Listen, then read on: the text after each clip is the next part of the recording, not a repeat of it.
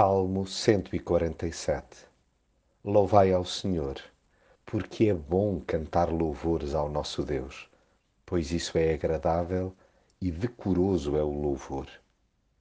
Há coisas que nos sabem maravilhosamente bem, seja porque nos aguçam as papilas gustativas, nos caem no estômago que nem ginjas, nos fazem estremecer por dentro ou nos arrepiam até ao tutano mas não há nada que suplante o prazer de cantar hinos ao nosso Deus.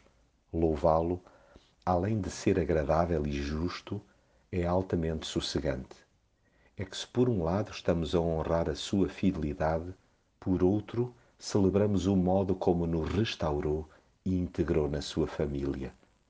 Como não nos há de fazer excepcionalmente bem à alma verter em estrofes diárias a forma como nos tem curado o coração atribulado e nos tem tratado as feridas emocionais.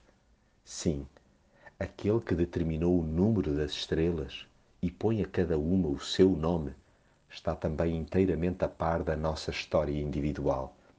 Expressemos, pois, tanto a solo como em coro, a nossa admiração e gratidão pelo seu amoroso amparo.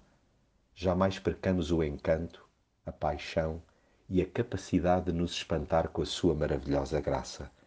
Deus tanto providencia a chuva de que precisamos, como garante o alimento dos filhotes dos corvos quando eles chamam.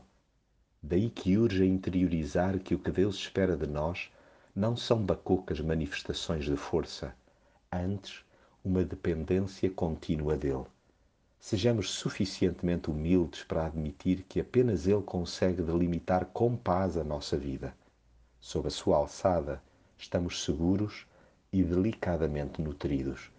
Confiemos no Senhor da terra, que faz cair a neve, branca como a lã, e espalha a geada como se fosse cinza. Faz cair o gelo em forma de granizo, e ninguém aguenta o frio que ele envia.